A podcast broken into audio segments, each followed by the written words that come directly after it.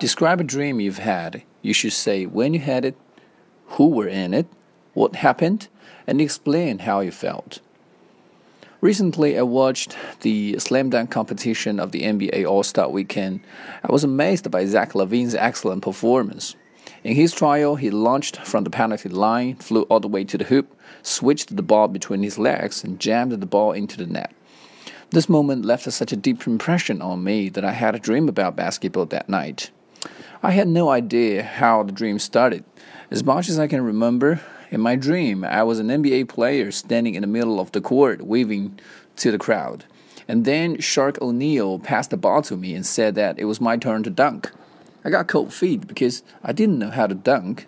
Just when I was thinking about quitting the game, Magic Johnson came to me and said to me, just do it.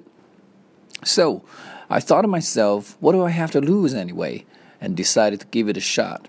To my big surprise, when I took off, my shoes were like on fire, which boosted my bounce. When I finished the dunk, the audience made deafening noise. They were hailing my name. Um, I was the champion in the end. But just when I was about to receive the award from the president of the NBA, my mom woke me up and said it's time for breakfast, which really upset me because that was a really nice dream ruined there. People say that dreams are the reflection of our subconscious, but unfortunately, I will never be able to become an NBA player in my life. Well, perhaps my son can realize uh, can realize this dream on my behalf and that is the very special dream that I would like to share with you guys.